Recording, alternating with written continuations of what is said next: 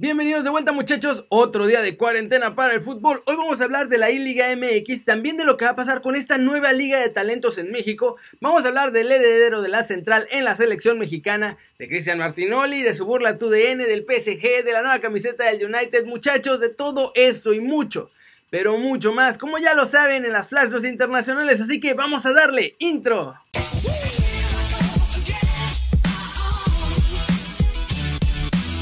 Arranquemos con la I-Liga MX porque la fiera también anda con todo en este torneo virtual y hasta hackers anda llevando por si acaso, ¿verdad? La Fiera, bajo el control de Nicolás Sosa, por tercer duelo consecutivo, consiguió la victoria tranquilamente. Aunque eso sí, apenas ganaron con lo justo 1-0 a los Tuzos del Pachuca, el hermanito mayor. Gran desempeño de Sosa, ¿eh? Los Esmeraldas llegan a 9 unidades y esta noche duermen en lo más alto de la tabla general o eso esperan a ver qué pasa con los partidos de hoy. En tanto, los Tuzos de Romario Ibarra permanecen con su acumulado de 3 puntitos. Los Pumas con Luis Fernando Quintana en los controles volvieron a ganar y vencieron 2-1 a los Rayados de Monterrey, manejados por César Montes durante el duelo de la jornada 3 de esta I-Liga BBVA MX. Luego de cosechar su tercera victoria, los de la UNAM llegan también a 9 unidades. El cuadro regio permanece con 3 puntos en la fecha actual. Pumas, por diferencia de goles, no está arriba de León.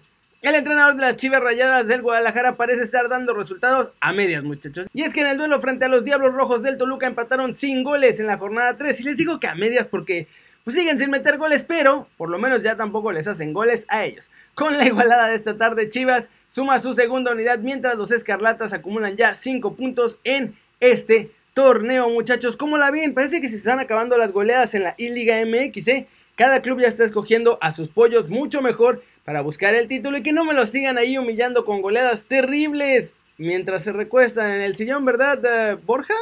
Pasemos con noticias de la nueva Liga de Talentos, muchachos, porque parece que dentro de todo lo malo que están haciendo en el fútbol mexicano, por lo menos un par de buenas ideas parece que sí van a meter. Y es que según Enrique Bonilla, que es el preciso de la Liga MX, lo que van a hacer con toda esta nueva liga es que van a cambiar lo que estaba mal con el ascenso. La idea que ahora plantean es que habrá patrocinadores globales y derechos de televisión centralizados, como ya lo propuso también la nueva liga de balompié, ¿eh? O sea, casi casi toda la lana va a entrar directo a la Liga MX y a las Femex Food, y ellos van a ser los que repartan a partes iguales con todos los clubes de esta nueva liga. Esto porque dice que los clubes de ascenso en realidad ni tenían patrocinadores, salvo unos cuantos, y por eso no tenían dinero. Según Bonilla, si su plan macabro funciona, va a poder regresar al ascenso antes del 2026 que es el plan inicial. Ahora, por la formación de jugadores, cada uno de los equipos de este nuevo ascenso o liga de talentos, no sé qué sea, van a recibir 20 millones como rescate de financiero cada seis meses de aquí al 2026 y recibirán un extra del mismo tamaño si siguen todos los lineamientos de la Liga MX. También dijeron que Tampico Madero de Grupo Orlegui, que tiene a Atlas y a Santos, Dorados de Grupo Caliente, que tiene a Cholos y Querétaro, y Mineros de Grupo Pachuca, que tiene a los Tuzos y a la Fiera, no van a poder llegar a la primera división porque no quieren aumentar la multipropiedad en la Liga MX. Como ven, ¿será verdad que sí van a aplicar todas estas buenas ideas en la nueva Liga de Talentos o será puro cuento chino muchachos? Nada más para que no nos estén criticando ahorita por andar borrando el ascenso en México. Y vamos con noticias de la selección mexicana porque Héctor Moreno, que heredó el puesto de líder de la saga de Rafita Márquez, ahora ya también eligió a su heredero para el tri muchachos y esto fue lo que dijo. Yo creo que el más es César Montes. Tiene todo para ser referente de la selección y ojalá tenga la oportunidad de salir de México. Tiene el físico y le ayuda futbolísticamente. Tiene muchas condiciones. Me sorprendió que Tata Martino diera oportunidad a otros como Johan Vázquez de Pumas. Va muy bien él, así como Tiva en Chivas. Me siento considerado y agradezco la confianza que me ha dado el Tata. Trabajo para estar ahí y cuando esté dentro de la cancha estaré al 100%. Falta tiempo y depende de cómo me lleve la vida. En mis manos hago todo lo posible por estar ahí en la selección. Pero decide también la competencia. La gente joven empuja fuerte.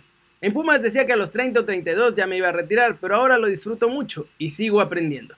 Quiero exprimir a la gente en el banquillo para prepararme también para lo que viene y seguir hasta que mi cuerpo lo permita. Lo asimile y que mi mente va a querer jugar hasta los 38 o 40 años. Mi familia también me apoya mucho, incluso no me quieren en casa. Me mandan a entrenar todo el tiempo. Y como ven a Moreno, tiene razón en que César Montes debe ser el nuevo jefe de la saga mexicana. ¿Estará listo muchachos? Tampoco es que tengamos muchísimos centrales ya hechos y derechos, además del cachorro.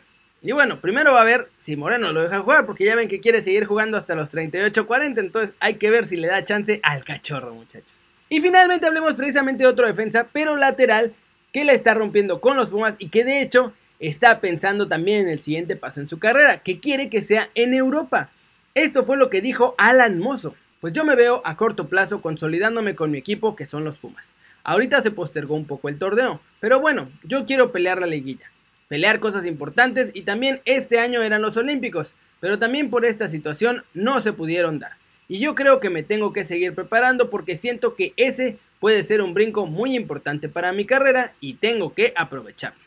Yo creo que ir a Europa es algo que empezó como un sueño y poco a poco se ha ido convirtiendo en una meta. Tengo que seguir demostrando y trabajando para poder lograr irme para allá. Mi ejemplo y mi ídolo es Dani Alves. Es alguien a quien me gustaría imitar en su juego. Y la verdad los Olímpicos también me motivan muchísimo. Siento que es un privilegio poder representar a tu país. Sobre todo que tengo que estar listo. Me ilusiona y tengo que seguir demostrando mi nivel para poder ir a Tokio. Ahí está muchachos, Mozo también ya se quiere ir a Europa, está buena esta ambición que traen los chavos de irse al viejo continente y bueno, que admire a Dani Alves y se trate de convertir en algo parecido, nos conviene a todos porque Dani Alves es un crack y ganó de todo, así que imagínense un mexicano ganando todos los títulos sabidos y por haber allá en Europa. ¿Ustedes creen que Mozo tendrá el nivel para irse al viejo continente? Yo la verdad creo que sí le va a dar. Flash News, en Italia jugadores y cuerpo técnico de la Roma renunciaron a sus salarios de cuatro meses para ayudar al club a mantenerse a flote durante toda esta situación, mientras que en Inglaterra el estadio del Brighton se ha convertido en un mayor centro de pruebas, el más grande de toda la costa sur de allá de Inglaterra. El uniforme de visitante que utilizará Manchester United la próxima temporada se ha filtrado en las redes sociales, muchachos, será color gris. Dicen que está inspirada en la equipación que utilizaron los Red Devils en 1996 en aquel entonces cuando todavía jugaban David Beckham y Eren Cantona juntos. Gonzalo Higuaín había tomado ya la decisión de no regresar a la Juventus, de hecho ni regresar a Italia muchachos. Su madre se encuentra grave de salud y él está allá en Argentina encargado de cuidarla. El holandés Vincent Janssen mencionó que la Liga MX tiene un gran nivel, al grado de asegurar que es hasta mejor que la Liga de Holanda. Eso sí dijo que hay algunas diferencias importantes que hacen que parezca mejor la Liga holandesa que la Liga mexicana.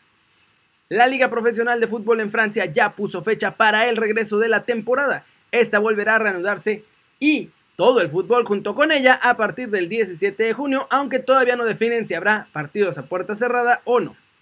Leroy Sané lleva tiempo en la agenda del Bayern Munich, muchachos, lo sabemos, pero en los próximos meses parece que ya va a estar de estar en esta lista de deseos y va a formar parte de la plantilla. France Football dice que el jugador del City está a punto de firmar por 80 millones de euros allá con los bávaros. Y hablando de los bávaros, Alfonso Davis renovó su contrato con el Bayern.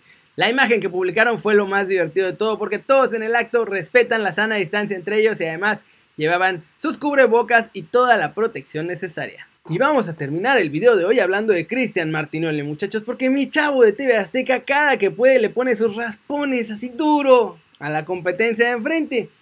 Lo que no había dicho es que ya antes lo quisieron comprar, ¿eh? Este domingo en la transmisión de la I-Liga MX, Martinoli y Warrior hablaban de uno de los partidos de Tigres.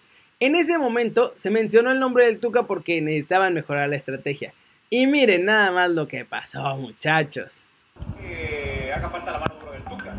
Puede ser. Ningún lado en esta, en esta situación. No, el Tuca original, no el Tuca ese fake luego que meten que es tristísimo. Ah, no, no, tristí, ¿por qué? Bueno, ya sabes, no saben que ser tristísimo, pero vamos a una pausa. Por otro lado, el narrador de TV Azteca confirmó que en el pasado se lo intentaron llevar a billetazos a San Ángel.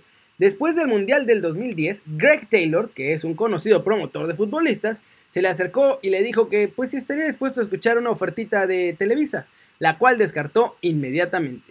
Eso sí, el comentarista afirmó que sí estuvo en conversaciones con Telemundo que querían tener sus servicios de forma permanente allá en Miami y hasta ESPN lo quiso billetear en 2007 pero a ellos lo rechazó porque tenía que mudarse a Estados Unidos y en aquel entonces pues, no le gustaba la idea de vivir en el gringo, muchachos. ¿Cómo la ven? Azteca se sacó la lotería con Martinoli y puede que nadie se los arrebate. Pero puede ser que sí, porque ya sabemos que con billete baila todo en todo el planeta, muchachos. Así que vamos a ver, ¿creen que Martinoli se quede para siempre en Azteca o que alguien podrá sacarlo de ahí y romper esa dupla que tiene con Luis García? Díganme en los comentarios aquí abajo, muchachos. Eso es todo por hoy. Muchas gracias por ver el video, ya saben, denle like si les gustó, metanle un zambombazo durísimo esa manita para arriba si así lo desean. Suscríbanse al canal si no lo han hecho. ¿Qué están esperando, muchachos? Este va a ser su nuevo canal favorito en YouTube. Denle click a la campanita para que hagan marca personal a los videos que salen aquí cada día. Ya saben que yo soy Kerry Ruiz y como siempre me da mucho gusto ver sus caras sonrientes, sanas y bien informadas, muchachos. Chao, chao.